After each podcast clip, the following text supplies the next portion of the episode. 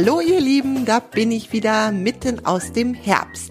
Ich war gerade mit Banja im Wald spazieren und da ist uns ein kleines Tier vor den Füßen rumgehoppelt. Hast du eine Idee, welches das sein könnte jetzt im Herbst, welches Tier da sehr aktiv ist? Na? Das Eichhörnchen. Das sammelt nämlich jetzt gerade im Herbst Nüsse und Eicheln und die ganzen Früchte von den Bäumen ein. Es muss sich nämlich einen Wintervorrat anlegen, damit es im Winter genügend zu fressen hat. Und als wir da durch den Wald gegangen sind, da haben wir verschiedenfarbige Eichhörnchen gesehen. Und zwar ähm, rote, so rotbraune, ein bisschen gräuliche und so fast schwarze Eichhörnchen. Und ich habe mal irgendwann gelesen gehabt oder gedacht, dass die schwarzen Eichhörnchen gar nicht die Eichhörnchen eigentlich aus Deutschland wären, sondern dass die aus Amerika eingeschleppt wurden. Aber ich habe gerade noch mal nachgelesen. Das stimmt überhaupt nicht, was ich da gerade gedacht habe. Und viele, viele Leute in Deutschland denken tatsächlich, dass die schwarzen Eichhörnchen, die hier bei uns im Wald und im Park rumhüpfen, eigentlich aus Amerika kommen. Das ist aber gar nicht so. Das sind wirklich die gleichen Eichhörnchen, die es hier schon immer gab. Die haben einfach nur eine andere Fellfärbung. Also rote und schwarze und auch graue Eichhörnchen hier in Deutschland sind einheimisch. Also haben hier schon immer gelebt. Man verwechselt die immer mit diesen Grauhörnchen aus Amerika. Die gibt es tatsächlich inzwischen ganz viele in England, habe ich nachgelesen. Äh, da wurden die nämlich eingeschleppt und haben sich da sehr stark verbreitet. Aber zwischen England und dem restlichen Europa liegt ja Wasser, die Nordsee und der Ärmelkanal. Und da haben es die Grauhörnchen noch nicht rüber geschafft. Das heißt, alle Eichhörnchen, die wir hier in Deutschland sehen, stammen auch tatsächlich hier aus Deutschland. So, da habe ich auch wieder was dazu gelernt. Wie gesagt, irgendwann hatte mir mal jemand erzählt oder ich habe es gelesen, dass die schwarzen Eichhörnchen nicht von hier kämen und für unsere Eichhörnchen gefährlich wären, weil sie denen das Futter wegfressen und somit unsere Eichhörnchen nicht genug Nahrung haben. Das stimmt also alles gar nicht. Das ist in England so, aber nicht hier in ähm, Deutschland. Die gehören irgendwie alle zusammen und die teilen sich das Futter. Ja, wieder was dazu gelernt. Also ich kann dir nur raten, wenn du mal wieder was hörst, immer nachprüfen, ob das eigentlich auch stimmt, was einem da erzählt wird. Sonst erzählt man hinterher noch falsche Sachen weiter. Ja. Und wo wir gerade beim Thema Eichhörnchen sind, heute gibt es wieder eine Geschichte von Frode Linde, dem Wildschwein. Und Frode Linde hat sich ja mit einem Eichhörnchen angefreundet, dem Hagen. Und damit fängt jetzt auch gleich die neue Geschichte an. Die Geschichte heißt Frode Linde, Abenteuer im Wald, Band 2. Ganz einfacher Titel. Und es geht gleich los mit dem kleinen Eichhörnchen. Viel Spaß! Ganz langsam kriecht die Sonne hinter dem Horizont hervor.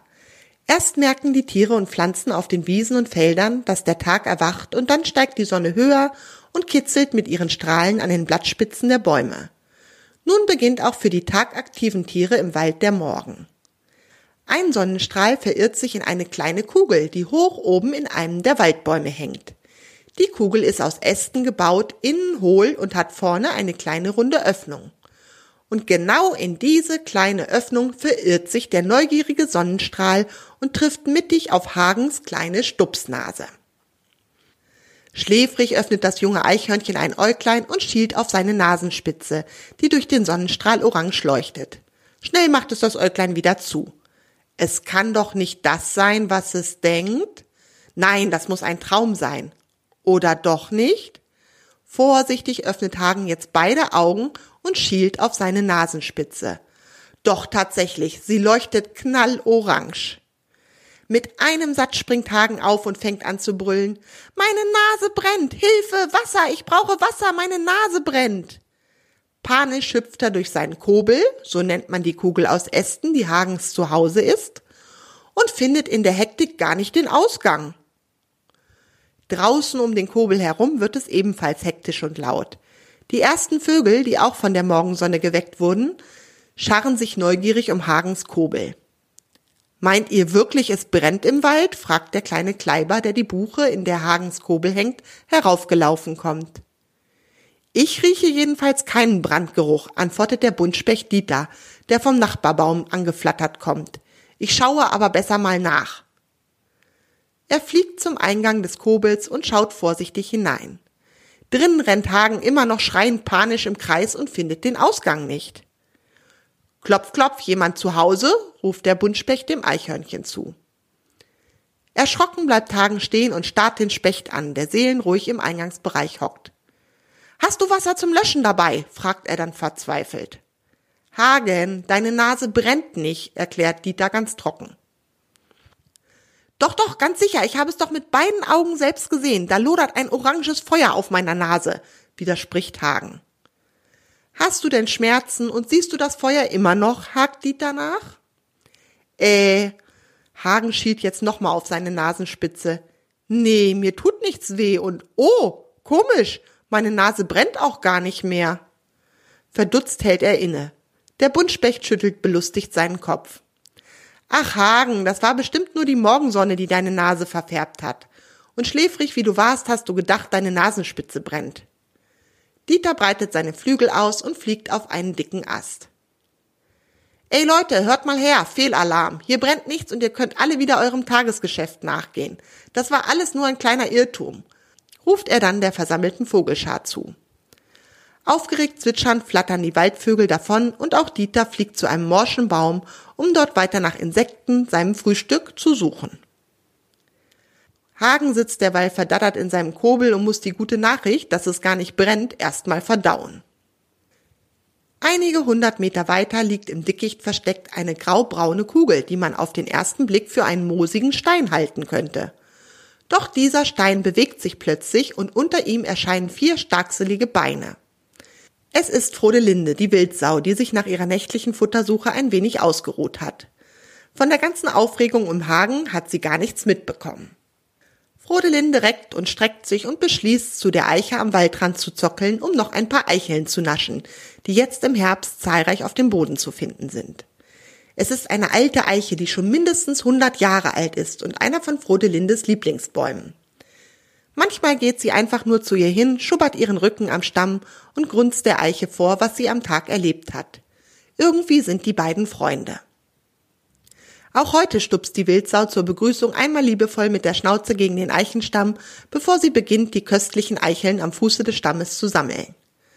Frodelindes Bauch wird voller und voller, als sie plötzlich innehält und ihre Nase in die Luft reckt. Hier riecht doch etwas sehr komisch. Sie hebt ihren Kopf und schaut sich um. Gleich hinter dem Wald und der Eiche erstreckt sich eine große Wiese. Da es in den letzten Wochen kaum geregnet hat, ist das Gras auf der Wiese sehr trocken und braun. Der komische Geruch scheint vom anderen Ende der Wiese zu kommen. Dort grenzt eine wenig befahrene Straße an die Grünfläche. Frodelinde läuft durch das Gras in die Richtung des Geruchs. Erschrocken bleibt sie stehen.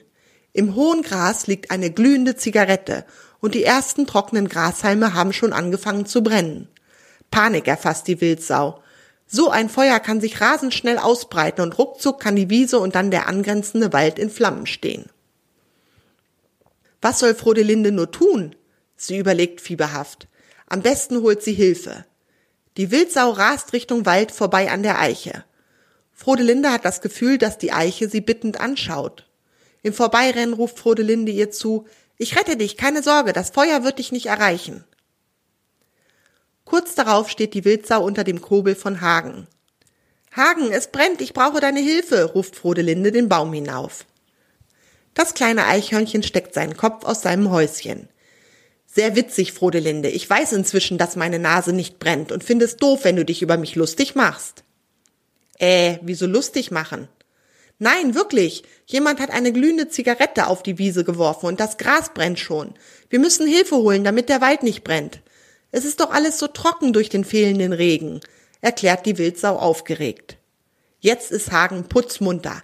Der Wald ist in Gefahr. Wie können Sie nur Hilfe holen? Da hat er eine Idee. Nur ein kleines Stück weiter am Waldrand wohnt ein alter Mann, den Hagen manchmal in seinem Garten besucht. Dann sitzt der Mann auf seiner Gartenbank und nascht ein paar Nüsse, und Hagen sitzt neben ihm im Haselnussstrauch und nascht auch eine Nuss. Dieser Mann wird ihnen bestimmt helfen. Hagen hüpft auf einen dicken Ast und schreit so laut es geht in den Wald hinein. Alle mal herhören! Wir brauchen eure Hilfe! Die Wiese brennt! Wir müssen zu dem alten Mann und ihn darauf aufmerksam machen, damit er die Feuerwehr ruft. Skeptisch kommen die ersten Vögel angeflattert. Sie sind sich nicht sicher, ob sich Hagen mal wieder geirrt hat. Aber als Frodelinde Hagens Aussage bestätigt, glauben ihm alle. Gemeinsam machen sie sich auf den Weg zum alten Mann. Da sind Frodelinde die Wildsau, Hagen das Eichhörnchen, Dieter der Buntspecht und viele Waldvögel, Mäuse und andere Eichhörnchen, die den Wald retten wollen. Kurz darauf stehen sie bei dem alten Mann im Garten und Hagen hüpft auf eine Fensterbank und schielt durch das Fenster in das Haus. Drinnen steht der Mann gerade in der Küche und kocht sich einen Tee. Aufgeregt klopft Hagen gegen das Fenster. Verdutzt öffnet der Mann das Fenster und sieht die vielen Waldtiere in seinem Garten. Er weiß gar nicht, was los ist. Hagen hüpft in das Haus und setzt sich auf das Handy von dem Mann und stupst immer wieder mit der Nase dagegen. Ein Glück versteht der Mann sehr schnell, was Hagen damit sagen will und steckt sich das Handy in die Tasche.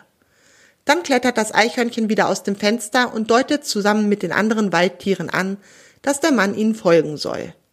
Schnell schlüpft er in seine Gummistiefel und folgt dann der Tierschar am Waldrand entlang Richtung Wiese. Das Feuer hat sich inzwischen ausgebreitet und es brennen schon einige Quadratmeter Gras. Glücklicherweise ist es heute windstill, sodass der Wind das Feuer nicht schneller über die Wiese treibt. Schon von weitem erkennt der alte Mann, was ihm die Tiere sagen wollen. Schnell holt er sein Handy aus der Tasche und wählt die Nummer 112. Am anderen Ende meldet sich sofort die Feuerwache. Der Mann erklärt dem Feuerwehrmann, wo es brennt und es dauert nur einige Minuten, da hören sie von weitem sich nähernde Feuerwehrautos.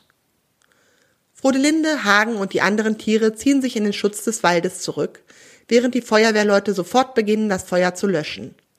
Es dauert ganz schön lange, bis das Feuer gelöscht ist und auch die Umgebung abgesichert ist, damit nicht doch noch ein letzter glühender Grashalm ein erneutes Feuer entfacht. Als endlich alles erledigt ist und der Tag schon weit fortgeschritten ist, verabschieden sich die Feuerwehrmänner und Frauen von dem alten Mann. Er schaut den abfahrenden Feuerwehrautos hinterher und geht dann zum Waldrand, wo im Schutz der Bäume die Tiere stehen.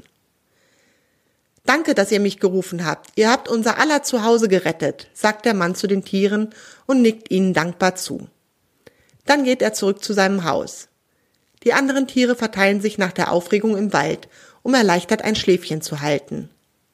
Nur Frodelinde hat noch etwas anderes vor. Sie geht zu ihrer Freundin, der alten Eiche, und schubbert ihren Rücken an dem Stamm. Danke, hört sie es da von dem Baum flüstern. Und damit ist die zweite Geschichte von Frodelinde zu Ende. Es war ja dieses Jahr wirklich so, dass es draußen sehr trocken war und man aufpassen musste, dass kein Feuer im Wald und auf den Feldern entsteht. Deshalb immer darauf achten, dass man keine glühenden Zigaretten, keine Grillkohle oder ähnliches in die trockene Natur wirft und auch kein Glas, weil wenn die Sonne auf das Glas scheint, kann sich das unter dem Glas so doll erhitzen, wenn da ein trockenes Stück Gras unter ist, kann das anfangen zu brennen. Deshalb immer darauf achten, dass man keinen Müll in der Natur liegen lässt, dann kann auch nichts schief gehen. So, und damit wünsche ich dir eine schöne Zeit bis zur nächsten Geschichte. Tschüss, deine Kerstin.